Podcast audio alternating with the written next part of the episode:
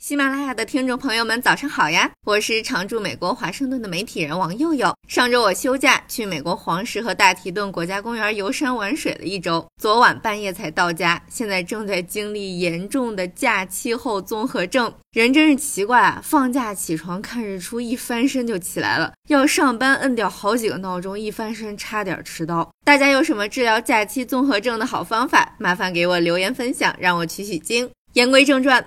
今天一上班看到一个有关美国对华芯片行动的新消息。据路透社披露，拜登政府计划扩大对中国芯片出口的限制。这些最新的对人工智能半导体和芯片制造工具的新限制，将基于今年早些时候美国商务部向科雷半导体、范林集团和应用材料发出的函件中所列出的限制。美国商务部当时在信函里说，禁止这些公司向使用十四纳米以下工艺的中国芯片制造商出口半导体设备，除非获得美国商务部的许可。拜登政府还计划把上个月禁止英伟达和 AMD 向中国交付某些人工智能芯片的措施纳入新规。这两波新限制都是美国商务部通过给所涉公司发函通知他们的。为什么用这样的方式呢？是因为发函可以绕过官僚体制的繁文缛节，迅速执行新措施，但是仅适于收到信函的公司。由此可见，美国政府在对华芯片限制这件事上挺着急的。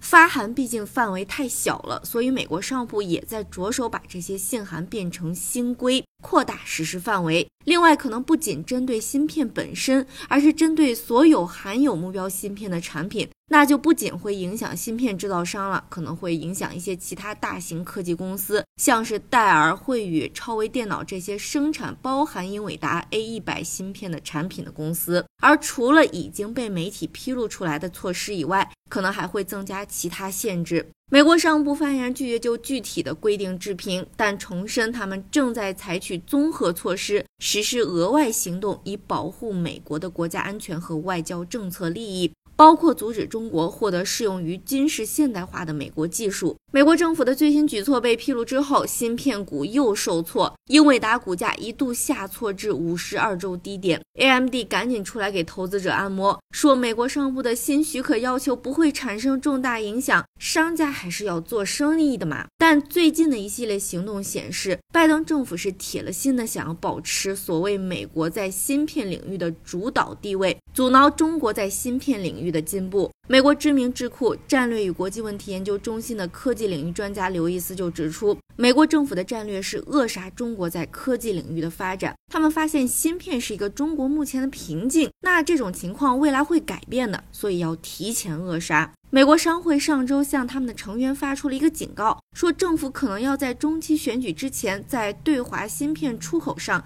采取一系列的新规，甚至可能会把更多的中国超级计算实体加入贸易黑名单。所以这又是政治周期影响商业周期的一个例子。而且据消息人士透露，美国不满足于自己行动。自己不卖，盟友卖怎么办？所以要拉着盟友一块儿游说他们制定类似的政策，让外国公司也没法向中国出售美国公司将被禁止出售的技术。在围堵中国的同时，美国当然也在积极的推进本土的产业。大家还记得前一阵刚通过的芯片与科技法案吧？美国最大的存储芯片公司美光科技今天就宣布，在爱达荷州博伊西斥资一百五十亿美元的新工厂破土动工了。这家工厂计划在二零二五年投入运营，是美光二十年来在美国建造的第一家新的存储芯片工厂。美光的首席执行官就说，这家工厂的建立得益于近期通过的芯片法案。美光还将在美国建立另一家新工厂，两家工厂都将生产广泛用于数据中心、个人电脑和其他设备的 DRAM 芯片。投入运营后，美光在美国的工厂将占美光全球 DRAM 产量的百分之四十，高于目前的百分之十。美光此前表示，未来十年将投资一千五百亿美元，其中四百亿美元投资于美国。随着中期选举临近，为了显示对华强硬，估计未来一两个月两党还会为了选举发表一系列刺耳的对华鹰派言论，甚至推进一些新的对华措施。我也会在华盛顿这里密切关注相关的动向，为大家提供最新的消息。今天就聊到这儿了。